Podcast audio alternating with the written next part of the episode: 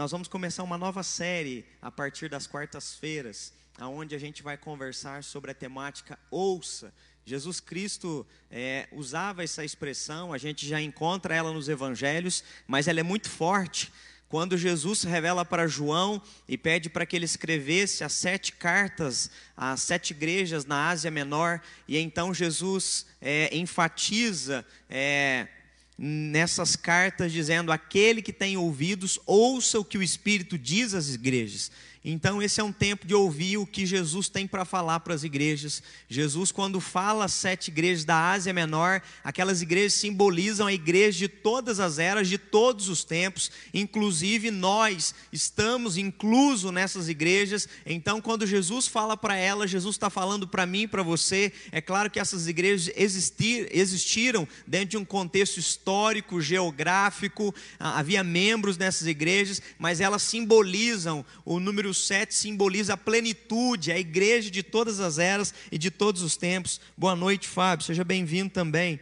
É, antes da gente começar a nosso, nossa mensagem aqui nessa noite, quero te convidar. Nós estamos aí ah, com 47 pessoas aqui online, ao vivo aqui com a gente, né, nessa live. Eu quero te convidar a compartilhar. Você não compartilhou ainda? Então vem aqui debaixo da sua live, se você tiver com o seu celular na sua mão, e clica em compartilhar, tá bom?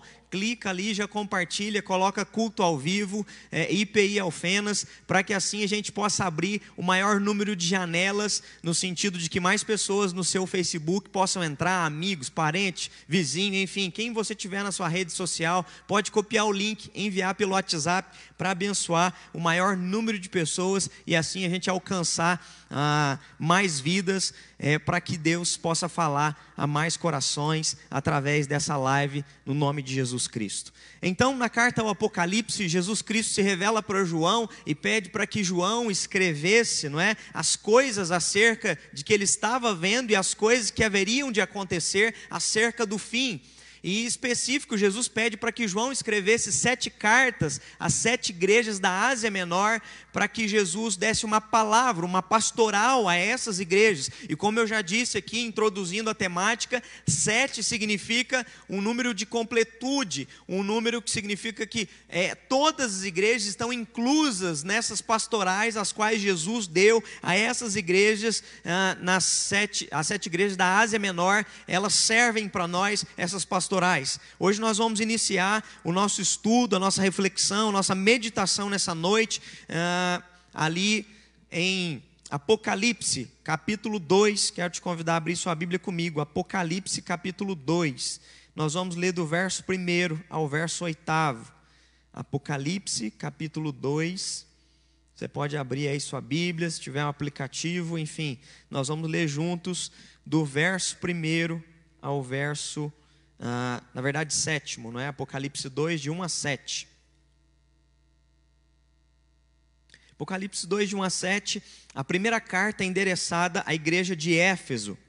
Jesus diz o seguinte: Jesus se apresenta da seguinte maneira para essa igreja, então ouça, aquele que tem ouvidos, ouça o que o Espírito diz às igrejas. Jesus diz assim: ao anjo da igreja em Éfeso, escreve: essas coisas diz aquele que conserva na mão direita as sete estrelas, e ele anda no meio dos sete candeeiros de ouro. Eu conheço as tuas obras, tanto o teu labor como a tua perseverança, e que não pode suportar homens maus, e que puseste à prova os que a si mesmos se declaram apóstolos e não são e os achastes mentirosos, e tens perseverança e suportaste provas por causa do meu nome, e não te deixaste esmorecer. Eu tenho, porém, contra ti que abandonaste o, o teu primeiro amor. Lembra-te, pois, de onde caíste, arrepende-te volta à prática das primeiras obras. Senão, venho a ti e moverei do seu lugar o teu candeeiro, caso não te arrependas.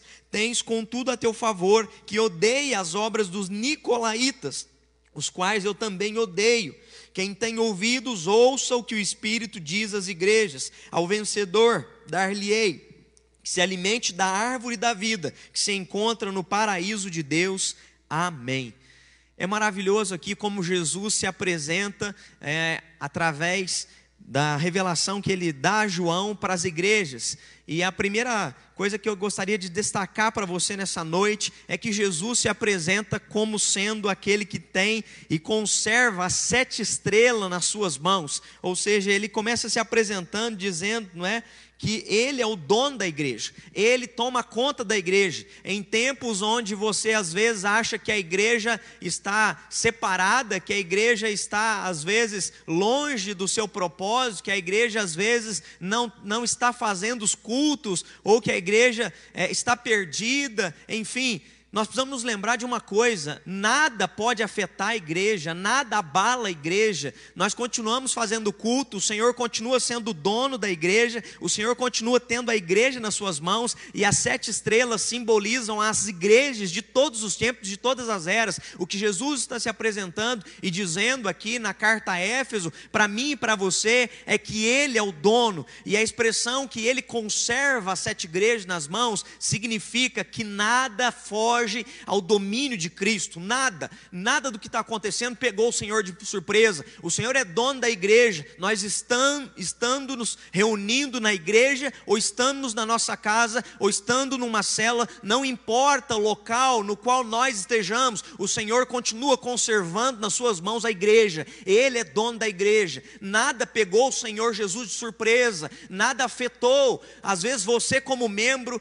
pode estar assustado com tudo que está acontecendo, mas mas Jesus Cristo, nosso Senhor e Salvador, não foi pego de surpresa, porque Ele é soberano, Ele é dono da igreja, Ele tem a igreja nas suas mãos, e Jesus continua de maneira maravilhosa se revelando para nós no meio dessa situação.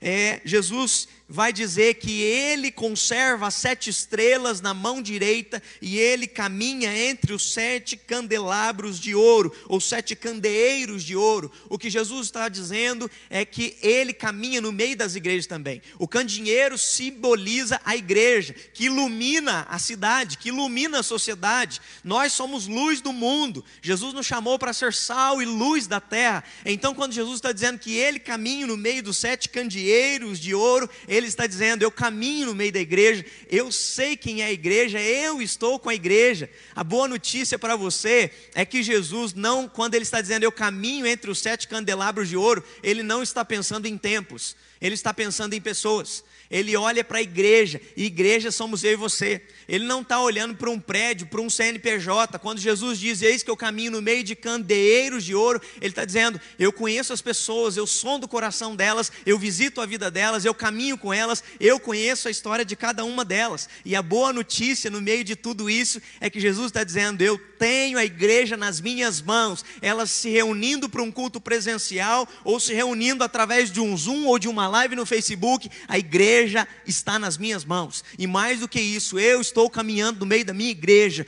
Eu sei quem é quem. Eu estou vendo a espiritualidade das pessoas, mesmo quando o culto não acontece no templo, na Avenida São José, 1858. Ele está dizendo: Eu continuo pastoreando as minhas ovelhas, como Jesus mesmo disse em João 10. Eu sou o bom pastor e o bom pastor dá vida pelas ovelhas. Então nós precisamos entender isso, que Jesus continua no controle da igreja ele sempre esteve no controle da igreja e ele nunca perdeu o controle da igreja, ele é o dono da igreja. Então não se apavore, não se amedronte, nós não estamos nos reunindo, mas Jesus continua controlando a sua e a minha vida, Jesus continua sendo aquele que caminha e conhece, sonda os nossos corações e é aquele que trabalha na vida da igreja, porque é ele quem morreu pela igreja para purificá-la, não é para que nós pudéssemos nos achegar diante do trono do Pai. Então, se achegue diante do trono do Pai. E para se chegar diante do trono do Pai, como está escrito na carta aos Hebreus, vem através do sangue de, do Cordeiro, não é? O único e vivo caminho que nos leva diante do trono do Pai. Ou seja, não é através de um sumo sacerdote aqui na igreja, não é através de um líder. Não, você não depende de mim, você depende de Cristo, a igreja depende dele, é ele que cuida, é ele que te pastoreia, é ele que sabe das tuas necessidades, é ele que sabe dos teus dilemas. Então, nesse tempo de pandemia, ouça o que o Espírito de Cristo diz às igrejas: eu tenho as igrejas na minha mão e eu caminho entre elas, e eu sei quem é cada um, eu sei como cada um se encontra, eu cuido de cada um, eu pastorei as minhas ovelhas, eu dou a vida pelas minhas ovelhas, foi o que Jesus Cristo prometeu para nós em João 10, é, nos ensinando é, essa bênção dele cuidar de nós, independente das circunstâncias. Jesus aqui, é, endereçando essa carta a Éfeso, Jesus vai trabalhar alguns pontos que eu gostaria de conversar com você. Jesus dá algumas falas,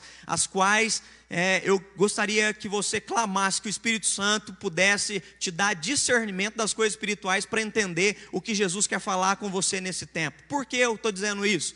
Porque é um tempo onde nós estamos ouvindo muitas coisas. A gente ouve, não é, de tudo. A gente ouve live de cantores, a gente ouve live, não é, de um tanto de pessoa que aparece no Facebook. A gente vê tutorial de como fazer máscara. A gente vê tutorial, não é, é para aprender edição de vídeo, fazer lives melhores para você. A gente está ouvindo muita coisa nesses dias. A gente está ouvindo sobre política. A gente está ouvindo sobre economia. A gente está ouvindo sobre sociologia, que é a a sociedade vai ser nova e diferente daqui para diante, e aí cada um quer falar alguma coisa e dizendo todos ao mesmo tempo tantas coisas que tem deixado as pessoas confusas. Mas no meio de tudo isso, a minha palavra para você, e esse é o nosso desejo nas próximas sete quartas-feiras, ao olharmos para sete cartas, as sete igrejas da Ásia Menor, é ouça o que o Espírito diz às igrejas, ouça o que Jesus fala para você. Ouça a voz do bom pastor que chama suas ovelhas pelo nome, e ele conhece cada um de nós pelo nome e vai tratar de maneira particular diante do que nós estamos passando, porque ele caminha entre os candeeiros de ouro. Então ouça o que o Espírito diz às igrejas. Ouça o que Jesus Cristo está falando comigo, com você, nesse tempo adverso, totalmente diferente. A primeira palavra que Jesus dá aqui, em Efésios capítulo 2, do verso 1 ao verso 7, Jesus diz: Eu conheço as tuas obras, tanto o teu labor como a tua perseverança. Jesus nos dá uma palavra de estímulo. Jesus está estimulando aquela igreja, porque Jesus diz: Eu conheço o trabalho dessa igreja, eu sei como essa igreja é atuante, eu sei como os irmãos dessa igreja são engajados, eu sei como eles são envolvidos, eu conheço as obras de vocês, eu conheço o labor de vocês, eu sei como vocês são perseverantes. Porque é, Jesus está dando uma pastoral à igreja que se situava na cidade de Éfeso, era a, considerada a maior cidade ali da Ásia Menor, essa cidade, não é? Era uma cidade é, bem grande ali, é, referencial para a Ásia Menor, e essa cidade também tinha ali muita idolatria. Os cristãos daquela cidade sofriam muita perseguição, sofriam muito embates com a imoralidade. Eles tinham que conviver constantemente com isso, com esses dilemas é, de lidar com a convivência de uma cidade idólatra, de uma cidade que tinha cultos prostituais. E aí, no meio de tudo isso, esse povo permanece firme, esse povo continua com as boas obras, no labor, na perseverança, honrando a Deus, servindo a Deus. Era uma igreja que trabalhava constantemente. E o maravilhoso aqui é que Jesus, primeiro, ele sempre inicia as sete cartas trazendo elogios. É isso que ele está fazendo, ele está elogiando, dizendo: Eu conheço o teu labor, eu sei das tuas obras. E Jesus está estimulando que a igreja continue nessa perspectiva. Qual é a perspectiva? De continuar nas suas obras, no seu labor, na sua perseverança, independente da luta que ela estivesse encontrando. O que Jesus está dizendo para nós hoje, no século 21, e aí eu não sei de qual igreja você é, porque tem várias pessoas pessoas aqui nos assistindo. Às vezes você é da IPI de Machado, IPI de Alterosa, a IPI de Ariado, IPI de São Paulo, eu não sei aonde é que você está nos ouvindo. A boa notícia, ou IPI de Alfenas, a boa notícia que Jesus está dizendo para nós hoje é que Ele conhece a nossa igreja, Ele conhece nossa vida espiritual, Ele conhece a nossa espiritualidade, e Ele está dizendo conheço a tua perseverança, eu sei do teu labor, eu sei das tuas obras, eu sei dos teus ministérios, eu sei o que você fazia na igreja, e eu sei o que você tem feito agora quando a igreja não se reúne em grupo. E o que Jesus está querendo fazer é estimular a igreja a continuar a trabalhando e a perseverar, mesmo em tempos de crise e de adversidade, como a igreja de Éfeso passava.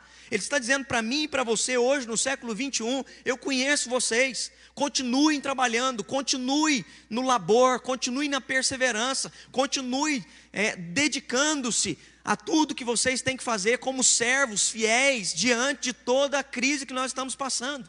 Porque trabalhar para Deus exige renúncia pessoal, E aí, às vezes, nós ficamos achando que trabalhar para Deus é só quando tem o culto presencial, mas não. Nós continuamos servindo a Deus, continuamos servindo a Deus na nossa casa, continuamos servindo a Deus através das lives, continuamos servindo a Deus ajudando as pessoas que estão necessitadas nesse momento. Nós precisamos continuar trabalhando. Nós não trabalhamos para o Senhor só na igreja, nós não trabalhamos para o Senhor só num ajuntamento coletivo, com um ministério, com um evento, com programação. Nós trabalhamos quando não tem programação fora aqui do templo. Nós trabalhamos quando não tem uma liturgia. Nós trabalhamos fora nos bastidores. A igreja pode continuar trabalhando. E aí é interessantíssimo porque é, Jesus está dizendo que conhecia o trabalho daquela igreja. E aí nós precisamos entender o contexto de igreja naqueles dias. O contexto de igreja, se a gente for parar para pensar em igreja primitiva, a igreja vivia num contexto bem mais difícil do que nós estamos vivendo hoje. Alguns estudiosos vão dizer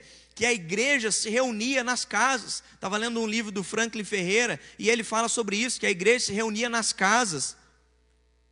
A logística do culto era totalmente diferente da nossa. Alguns vão dizer que provavelmente esses irmãos, esses cristãos do primeiro século, da igreja primitiva, alguns vão dizer que eles acordavam às quatro horas da manhã, que o culto deles era bem cedinho, porque domingo não era um dia de folga, domingo não era um dia de descanso, como está instituído hoje culturalmente né, no Ocidente, não é?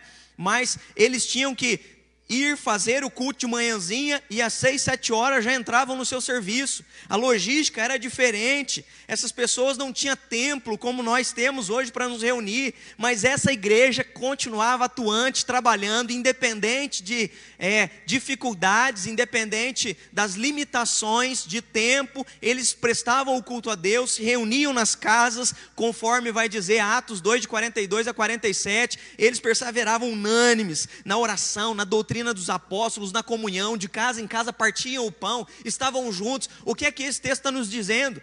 Que a, a, vida da igreja acontecia fora da igreja também, fora do templo. A igreja acontecia de casa em casa, ajudando uns aos outros, orando pelos outros, visitando uns aos outros, enviando nesse, é, donativos para quem precisava. Se tinha alguém necessitado, eles vendiam os bens, distribuíam entre si e iam cuidar uns dos outros. Era o trabalho da igreja acontecendo fora da estrutura de templo nós continuamos trabalhando. E aí o maravilhoso é perceber como que a igreja foi relevante no primeiro século, em um tempo aonde ela atuava bastante fora da igreja. A gente vai ler aqui nos livros de história, eu estava lendo nesse livro do Franklin Ferreira, ele vai dizer que naquela época não se tinha a prática de aborto, porque ah, se as mulheres tentassem abortar, é, elas morriam. E então o que, que tinha muito forte no Império Romano? As mulheres é, elas esperavam a criança nascer e abandonavam as crianças nas ruas. Diz que nas ruas de Roma haviam muitas crianças sendo jogadas e abandonadas recém-nascidas. E quem cuidava dessas crianças, quem zelava pelos órfãos, pelas viúvas, pelos doentes, pelos forasteiros, pelos leprosos, pelos mendigos, quem cuidava desse povo era a igreja. A igreja era atuante fora dela também. O nosso desafio é nos reinventarmos e continuarmos trabalhando para o Senhor diante de uma nova demanda que a Seara vai apresentar para nós. O Evangelho precisa continuar sendo pregado através das mídias, através de aplicativos, através do Zoom. Nós não podemos deixar de trabalhar as coisas continuam ah, acontecendo, a vida continua avançando, os dias continuam passando. Nós já vamos iniciar aí o mês de maio. Olha aí, o ano está avançando. Já faz quase um mês que nós estamos passando aí, não é por essa quarentena. Alguns estão até mais tempo dentro de casa, mas a vida vai seguindo e nós, como igreja, não podemos deixar de trabalhar.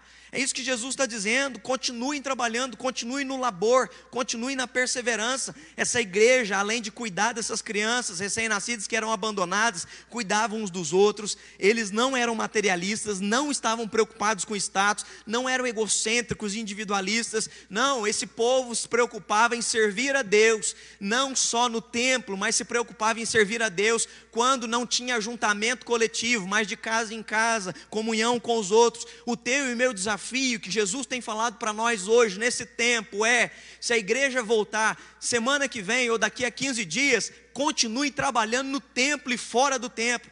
Se demorar mais tempo para voltar, para ter um ajuntamento coletivo no templo, continue trabalhando fora do templo, continue sendo usado por Deus, continue sendo candeeiro, continue sendo candeeiro de ouro, continue iluminando a vida das pessoas, sendo usado por Ele e por meio dele para que você possa abençoar a vida das pessoas, porque a igreja não é o CNPJ, a igreja somos eu e você, irmãos. A igreja somos eu e você na casa que nós moramos, na vizinhança que nós fomos inseridos, no meio de trabalho no qual nós ainda continuamos trabalhando, seja o home office ou sendo indo trabalhar presencialmente. Você é igreja, você é templo do Espírito Santo, então continue trabalhando para a honra, glória e louvor do nosso Senhor Jesus Cristo, continue sendo usado por Ele e por meio dEle. E aí nós precisamos entender que para trabalhar é necessário uma renúncia pessoal. Albert Schweitzer, um teólogo, não é alemão, ele diz o seguinte: não há heróis da ação, só há heróis da renúncia e do sofrimento. O que que Albert Schweitzer está querendo dizer com isso? Albert Schweitzer, que era um músico, era um teólogo, não é? Era um médico também. Ele abandona todo o conforto, todo o status que ele tem na Europa, se muda para a África para cuidar de pessoas, para abençoar pessoas, para abrir um hospital num país africano que não tinha hospital. Ele vai ser igreja onde não tem igreja. Ele vai atuar como igreja em lugares onde não há atuação da igreja. Albert Schweitzer está dizendo que não há heróis só da ação, os verdadeiros heróis são os que renunciam a si mesmo, tomam a sua cruz, negam-se a si mesmo e vão servir a Cristo onde estão inseridos. O que Jesus tem falado para nós nesses dias é: seja a igreja onde você está, seja usado por Ele, seja cheio do Espírito Santo, ouça a vontade de Deus, faça a vontade de Deus, e então é, cumpra a vontade do Senhor. Trabalhar exige servir prestativamente. Então, sirva as pessoas. Entenda uma coisa: Deus está nos dando oportunidades de enxergar demandas na sociedade em crise, e a igreja pode ser luz, a igreja pode ser esperança no meio de um povo apavorado. No meio de uma sociedade em crise, nós temos palavras de vida eterna. No meio de uma sociedade desesperada, nós temos a direção. Jesus Cristo é o único caminho que leva ao nosso Pai. No meio de uma sociedade desumana, nós podemos ensinar e levar o amor do nosso Senhor e Salvador Jesus Cristo. No meio de, um, de uma é, sociedade que às vezes se encontra caótica, dividida, nós podemos levar a unidade no sangue do Cordeiro. Nós somos irmãos, nós somos uns, mesmo estando distantes, nós estamos unidos numa só fé, num só coração, numa só alma, num só espírito. E aí Jesus elogia um outro ponto aqui também, e eu tenho visto que não pode suportar os homens maus e que puseste a prova os que a si mesmos declaram apóstolos e não são, e achastes mentirosos. Jesus faz um elogio aqui dizendo: vocês têm sido fervorosos na palavra, vocês têm sido fiéis à palavra, colocando à prova homens maus nesse tempo. E aí, esse é o desafio para mim e para você: é de nesse tempo, mesmo não vindo à igreja, num culto presencial, continue fervoroso na palavra, continue lendo a palavra, continue tendo a sua vida com Deus, continue se alimentando dia após dia. Essa era uma igreja que tinha grandes referenciais de grandes pastores que passaram por lá. Paulo foi quem planta a igreja, depois ele envia Timóteo para essa igreja. Nós vamos ter também depois o apóstolo João pastoreando essa igreja.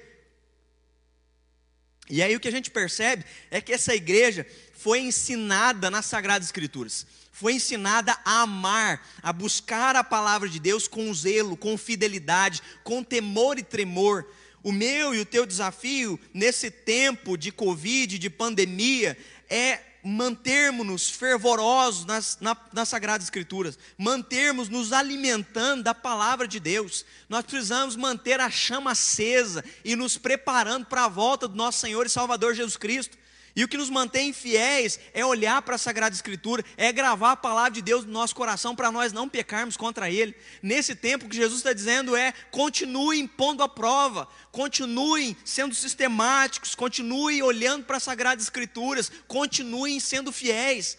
A palavra as sete cartas, as sete igrejas, é enfático. Jesus sempre encerra dizendo: aquele que for fiel até o fim. Jesus está pedindo de nós, nesse tempo de adversidade, é continue sendo fiel. Você pode não estar no ajuntamento prestando um, um, ministério aqui presencial na frente de todo mundo, mas Deus continua olhando e caminhando no meio do candelabro de ouro e vendo tua espiritualidade. E o que Jesus está pedindo de mim e de você é santidade na vida particular, santidade mesmo no isolamento, santidade quando você estiver acessando alguma coisa, quando estiver assistindo alguma coisa, quando estiver ouvindo alguma coisa, continue tendo vestes de santidade, continue se preocupando com zelar para honrar o nome do nosso Senhor Salvador Jesus Cristo. Jesus nos ensina na oração do Pai Nosso: santificado seja o teu nome. Como é que nós podemos santificar o nome de Deus? Nós podemos santificar o nome do Pai quando nós buscamos santidade em nossa vida, nós honramos o nome do nosso Pai. Então, continue sendo fiel às Sagradas Escrituras nesse tempo de pandemia. Leia a Bíblia. Você tem feito devocional? Você tem lido a Bíblia todos os dias? Seja fiel ao Senhor em nome do Senhor Jesus Cristo, encontre alimento, encontre pastos verdejantes, porque Ele é o nosso bom pastor, Ele nos leva para pastos verdejantes, nos leva para águas de descanso. Leia as Sagradas Escrituras, para quem está na nossa célula aqui da nossa igreja, seja pelo Zoom, seja pelo Face, seja pelo WhatsApp, enfim, vários aplicativos nos quais nós estamos nos encontrando. Um dos temas desse estudo atual que nós vamos conversar agora é devocional é você se alimentar, é você é, ingerir as Sagradas Escrituras, é você buscar no Senhor alimento para a sua alma, para fortalecer a sua fé. E aí nós precisamos nos lembrar, em tempo onde parece que a vida está sendo uma batalha, a gente precisa se lembrar da palavra do apóstolo Paulo, na carta aos Efésios, capítulo 6, aonde ele diz para nós tomarmos a espada espada, que é a palavra de Deus, e através do Espírito Santo, irmos para a batalha, para resistirmos ao dia mal e permanecermos inabaláveis. Então, continue sendo fiel às Sagradas Escrituras, continue zelando pela santidade no seu casamento, santidade no que você faz, santidade onde você vai, santidade no falar, santidade no Facebook. Hoje em dia, nós precisamos pregar sobre isso, santidade virtual porque está todo mundo conectado. Santidade quando você for escrever alguma coisa no Face, santidade quando for compartilhar alguma coisa. Pense no próximo como você pensa em si mesmo. Ame o Senhor sobre todas as coisas, assim como você está preocupado com o Senhor, se preocupe com o próximo. Assim como você está preocupado em honrar a Deus, se preocupe em não fazer tropeçar nenhum dos pequeninos que é do Senhor. Tenha essa preocupação no seu coração de estar fiel às Sagradas Escrituras nesse tempo. Não se perca, não é, se desvie, desvie nem para a direita e nem para a esquerda. Continue sendo fiel às Sagradas Escrituras. Uma segunda palavra que Cristo dá para a igreja aqui, especificamente para a igreja de Éfeso, Jesus tem dado palavras também de exortação. Jesus primeiro faz o elogio e depois ele exorta essa igreja. E a exortação de Jesus está no verso 4, onde Jesus diz: Eu tenho, porém, contra ti, que abandonaste o teu primeiro amor. Jesus está dizendo: Uma coisa eu tenho a te exortar. Você abandonou o primeiro amor, você se esqueceu do primeiro amor. O que, é que significa abandonar o primeiro amor? O que é que significa abandonar o primeiro amor aqui em relação ao nosso Senhor e Salvador Jesus Cristo? Jesus Cristo não está dizendo que eles pararam de fazer as coisas na igreja, porque nós acabamos de ler, Jesus estava dizendo, eles continuavam fazendo as coisas, continuavam trabalhando, continuavam no labor, na perseverança, sendo fiel às Sagradas Escrituras, mas chegou um momento em que eles faziam por fazer, chegou um momento em que a essência que levava, a motivação foi perdida no meio do caminho, e o desafio nosso é no meio seja da rotina vindo para o templo ou não vindo para o templo por causa desse isolamento, é manter a essência, a motivação correta no teu e no meu coração. Por que é que nós acessamos essa live nessa noite? Por que é que nós estamos aqui em 55 pessoas, 56, assistindo esse culto ao vivo nessa noite? Nós estamos aqui porque nós amamos ao Senhor. Não é porque é uma programação, não é porque eu só recebi uma notificação, mas nós precisamos nos lembrar de uma coisa, como profetizou Oséias, o Senhor nos envolve com laços de amor e nos atrai para a sua presença. Nós estamos aqui porque o Senhor nos ama e ele mesmo nos escolheu antes da fundação do mundo. Nós somos predestinados nele, em Cristo Jesus. Então se lembre disso, se lembre da essência, da motivação a qual você faz o que faz e assiste um culto, participa de um culto, ora, lê a Bíblia, faz uma devocional, tem que ser por amor, não é porque nós estamos fazendo por obrigatoriedade. Martin Bieber, um sociólogo e filósofo também, ele vai dizer que existem dois tipos de relacionamentos, e nós precisamos nos atentar a esses dois tipos de relacionamentos que existem. O primeiro tipo de relacionamento que Bieber vai dizer, existe o relacionamento eu e tu. E aí é eu e você aqui, não é? é quando eu olho para você, eu sei quem você é, é, sei das suas dificuldades. É um relacionamento pessoal, íntimo, humano, que envolve emoções. Esse é o relacionamento eu e tu. Mas Bieber vai dizer que às vezes as relações vão se desgastando tanto que ela chega e ela deixa de ser relacionamento eu e tu e ela se torna então relacionamento eu e isso. E quando a relação passa a ser eu e isso, ela se torna burocrática, ela se torna fria. Tudo passa a ser tarefa. E tarefa não é servir, é obrigação, é peso, é ruim, é cansativo. Ah, já não quero mais assistir. Nos primeiros dias as lives estavam legal, mas agora já cansou. Ah, não, eu entrei na célula, não achei que foi tão dinâmico, e aí então eu já não estou entrando mais nas lives. Quando a gente começa a fazer as coisas por obrigação, as coisas vão virando peso, e quando vira peso, a gente já não quer nem mais participar, a gente já não quer nem mais ver. O que Jesus está exortando a igreja é não fazer por peso, por obrigatoriedade, por liturgia, por cumprir meta, por bater cartão. Ele está dizendo: vocês perderam o primeiro amor, vocês trabalham, vocês são assíduos, vocês fazem muitas coisas, mas o primeiro amor foi perdido. E aí, quando a gente ama, você que é papai, mamãe, avô, avó, você vai me entender o que eu vou dizer. Quando a gente ama, a gente não se cansa de fazer as coisas para as pessoas às quais a gente ama. De manhã eu acordo cedinho para ter o meu momento devocional, e enquanto eu estou tendo meu momento devocional, ah, as crianças vão acordando logo após, não é? E quando elas acordam, elas já sabem que eu vou estar na, na sala orando ou lendo a Bíblia, e quando elas já chegam, elas já vêm dando aquele bom dia tão gostoso, elas vêm meio sonolenta ainda, me abraçam, não é? Dá um bom dia gostoso, e ali então eu vou preparar o café da manhã para elas não é cansativo. Nós já estamos nessa pandemia aí lá em casa quase, não é, dois meses é, confinados dentro da nossa casa. Mas quando a gente ama, a gente levanta todo dia com um brilho nos olhos para fazer o café de novo, para dar bom dia de novo, porque é gostoso estar com eles. Eu amo eles, sou apaixonado neles. E quando há amor, servir não é peso.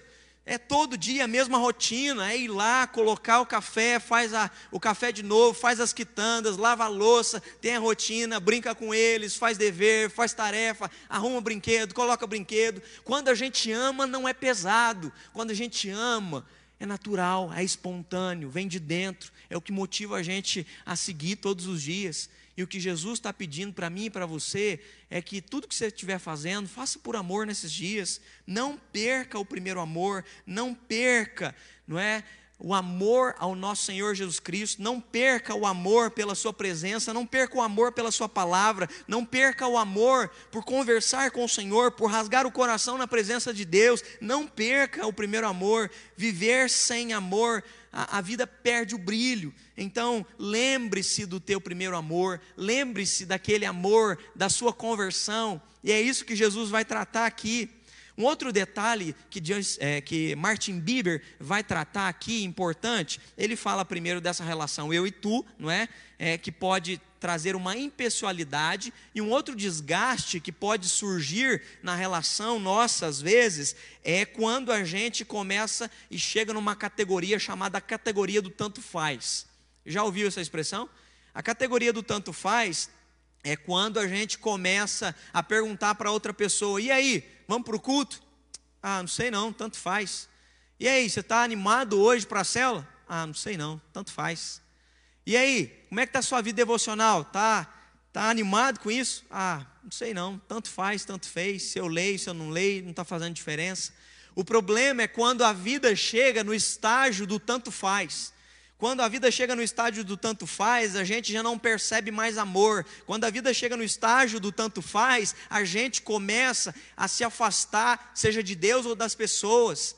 Às vezes, quando um marido sai, não é, vai para algum lugar, vai jogar uma bola, a esposa liga, e aí quando a esposa liga, o marido pode interpretar de duas coisas. Primeiro, ele pode ficar feliz, porque isso simboliza o afeto, a preocupação, o amor dela por ele mas ao mesmo tempo, quando ela também às vezes pergunta, ou às vezes ele diz: Não, eu vou demorar aqui, não, eu vou para outro lugar depois que eu sair daqui. Se a tua esposa disser para você, não é? Ou se o teu marido disser para você, quando há uma ligação de preocupação e alguém responder: Ah, tanto faz, isso significa desgaste, significa desgaste do relacionamento.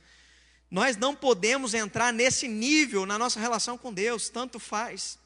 O que Jesus está olhando para a igreja, dizendo que ele enxerga naquela igreja que elas chegaram nesse nível, tanto faz. O nível de perder o brilho nos olhos, de perder a alegria da salvação, de perder o entusiasmo com a vida espiritual. Que você não perca o entusiasmo com a sua relação com Deus. Que a gente possa se lembrar como as dez virgens, não é? A Bíblia vai dizer que cinco virgens foram nécias, não é?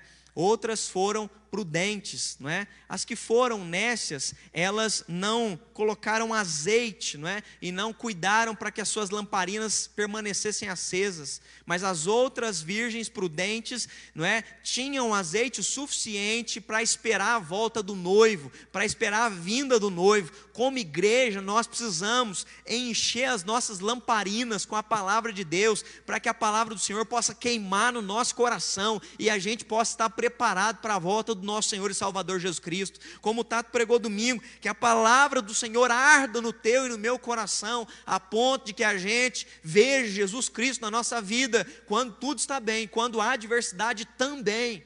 Nós precisamos estar preparados para a volta, porque Jesus disse que viria como um ladrão na noite, sem avisar, e como igreja, Jesus está dizendo isso. Só tem uma coisa que é preciso olhar na vida de vocês: vocês estão se preparando, vocês me amam, vocês são prudentes.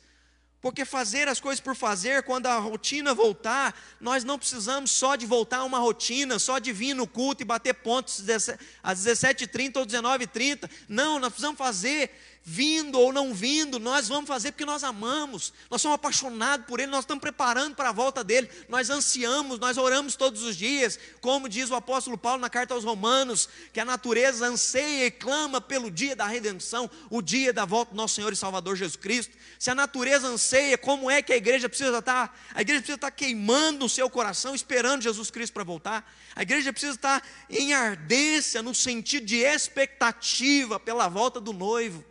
É isso que Jesus está dizendo: volte ao primeiro amor, volte à tua essência, não perca a essência. Por que isso? Porque conhecer biblicamente as Sagradas Escrituras, mas não ter amor, é um conhecimento vazio. Às vezes você pode saber de teologia, de Gênesis, Apocalipse, mas se você não ama, não vale de nada. Vai ler 1 Coríntios capítulo 13. Se não tiver amor, todo teu conhecimento é nada, é conhecimento vazio. Não perca a essência, porque às vezes você tem muitas obras, aí você pode dizer, mas eu sirvo, eu dou os meus bens aos pobres, eu me sacrifico. E aí Jesus vai dizer também, Paulo vai dizer, na verdade, 1 Coríntios 3, você pode distribuir todos os seus bens, se não tiver amor, de nada adiantará. Então, fazer as coisas pela motivação errada é um ativismo sem causa. O que nós fazemos, entregando máscara, costurando máscara, chamando pessoas para ser voluntários conosco nessa campanha, distribuindo cesta básica, fazendo uma live, dando uma aula de escola bíblica dominical. O Vinícius está aqui, montou toda uma estrutura. Nós estamos com iluminação, com luz de fundo, tudo isso só tem uma razão. Porque nós amamos ao Senhor e queremos fazer tudo para o Senhor com excelência. Essa é a razão pela qual nós fazemos. Essa é uma motivação que deve é, puxar o nosso coração para fazer tudo que a gente faz. Jesus não somente nos exorta, mas ele nos instrui. Se você perdeu o primeiro amor, se você perdeu e entrou no estágio, é, tanto faz. Jesus diz: volte ao primeiro amor, volte da onde caíste. E aí o nosso desafio é como no Salmo 139, versículo 23, versículo 24, dizer: Senhor, sonda o meu coração Prova-me conhece as minhas inquietações, vê se em minha conduta há algo que te ofende e dirige-me pelo caminho eterno. Senhor, sonda meu coração. Se tem coisas erradas em mim, me confronta, me lapida, me atrai para o Senhor. Que nesse tempo de adversidade, de conflito diferente, no qual todos nós estamos inseridos, fala comigo, eu quero ouvir tua voz. E é isso que Jesus está dizendo: aquele que tem ouvidos, ouça o que eu estou dizendo. Ouça o que o Espírito diz às igrejas, ouça o que Jesus está dizendo para você na sua particularidade, na sua individualidade, na sua casa, nesse tempo de solitude. Em tempos de solitude, Deus fala conosco. Deus falou com Elias quando ele estava na caverna sozinho. Deus fala comigo, com você também. Deus falou com os discípulos de Emaús na solidão da viagem naquela estrada. Deus fala conosco na nossa casa também. Deus fala com a gente, Ele se revela para a gente, mesmo no caminho, mesmo em momentos de solitude, onde você se acha sozinho, como Pedro estava quando voltou a pescar, e Jesus o chama particularmente para dizer que o ama. Ouça o que Jesus está dizendo para você nesse tempo diferente, nesse tempo adverso. Escute a voz do Senhor Jesus Cristo. Eu e você fomos comprados por um alto preço, pelo sangue precioso do Cordeiro, que foi entregue por nós antes da fundação do mundo, como vai dizer o apóstolo Paulo na sua primeira carta. Terceira palavra que Jesus dá aqui, além de Jesus então elogiar, estimular, Jesus então exorta, não é? Dizendo: olha, há erros que precisam ser corrigidos, há pontos, há desvios que você tem cometido, há desencontros na nossa caminhada e você precisa colocar isso em ordem. Jesus não só exorta, mas ele instrui, que é a terceira palavra que Jesus dá para mim e para você. E essa terceira palavra, é, eu coloquei aqui para a gente pensar: Jesus tem nos dado imperativos para um avivamento. O que, que é isso? Jesus dá alguns imperativos se você ler as sete cartas. Jesus diz: ser vigilante, fortalece-te, consolida o que resta, lembra-se, obedeça, arrependa-se. O que Jesus diz são imperativos. Vá, seja vigilante a partir de agora. Que esse tempo de crise te abra os olhos, fortalece, consolida a tua vida espiritual. O que Jesus está dizendo é: lembre-se de mim, lembre-se que você depende de mim, lembre-se que foi eu que te salvei. O que Jesus está dizendo é: obedeça, leve a sério, arrependa-se nesse momento de adversidade. Jesus está dizendo: você quer voltar ao primeiro amor? Então volta às primeiras obras. Arrepende-te, volta às primeiras obras. Jesus te instrui nesse tempo, dizendo: é tempo de arrependimento é tempo de quebrantamento, é tempo de olhar para dentro dos nossos corações, pedirmos perdão pelos nossos pecados, e a palavra de Deus nos lembra: se nós confessarmos nossos pecados, Ele é fiel e justo para nos perdoar dos nossos erros. Então, nesse tempo de exortação, de voltar e experimentar um despertamento espiritual, que é o que eu creio que Deus pode fazer nesse tempo, uma volta urgente à Sua palavra, volte-se para as Sagradas Escrituras. Segundo, uma volta à vigilância espiritual ser vigilante, não é? Jesus falou isso é, para aqueles três discípulos quando estavam no Getsemane. Jesus diz: vigiai e orai para que não entreis em tentação. Jesus falou isso por três vezes e eles não vigiaram e não oraram. E a consequência pós-Getsemane é Pedro, que não vigiou e não orou, não orou, caiu na sua vida particular, porque ele estava sozinho, e achando que cair na vida particular não teria consequências na vida moral e pública. E eu quero dizer para você isso. Nesse tempo em que ninguém te vê, nesse tempo em que não há ajuntamento da congregação, se nós cairmos na nossa vida íntima, se nós cairmos na nossa vida particular, uma hora ou outra haverá um consequências públicas e morais que todos verão. E o que Jesus está pedindo é isso. Ele está dizendo: Eu caminho no meio dos candelabros de ouro. Então volta ao primeiro amor. Arrepende-te e volta ao primeiro amor. Volta às primeiras obras. E aí eu não sei você, mas quando ele fala volta ao primeiro amor, eu me lembro do dia da minha conversão. Eu me lembro do dia que eu entreguei minha vida ao nosso Senhor e Salvador Jesus Cristo, com seis anos, no acampamento Manaim. Eu me lembro quando o pastor fez o apelo e eu tem a idade, tinha a idade que o meu filho tem hoje, eu corri para o púlpito, eu entreguei minha vida ao Senhor Jesus. Foi um dia marcante na minha vida, porque eu saí dali queimando, eu saí dali com meu coração apaixonado, eu saí dali querendo dar minha vida para o Senhor. Eu me lembro com 15 anos, eu estava tão apaixonado. Eu me lembro que eu fiz uma oração na minha cama dizendo: Senhor, minha vida é tua. Eu não sabia se eu ia ser missionário, se eu ia ser pastor, mas voltar às primeiras obras é voltar a deixar o amor que você sente por Jesus queimar dentro da tua alma, de não perder a oportunidade, porque os dias são maus, continua pregando o Evangelho, continua sendo usado por Deus, continua no trabalho, no labor, na perseverança. É isso que Jesus está dizendo para essa igreja. Volta ao primeiro amor, volta a fazer as coisas que você fazia, volta às tuas primeiras obras. O nosso desafio nesses dias é voltar às primeiras obras, é voltar ao primeiro amor.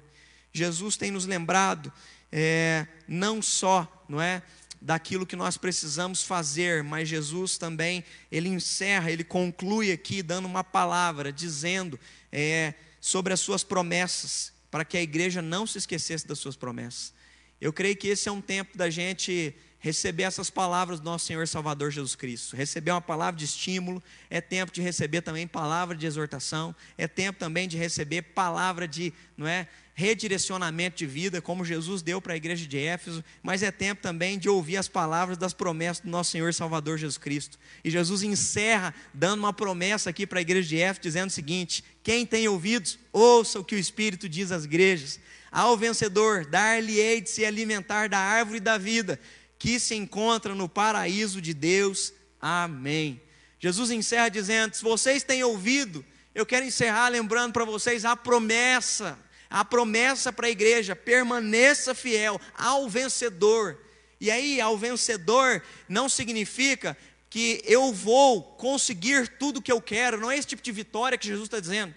O vencedor aqui é aquele que permanece fiel nele, debaixo do sangue do Cordeiro, em fidelidade a Ele, a Sua palavra, honrando a Ele.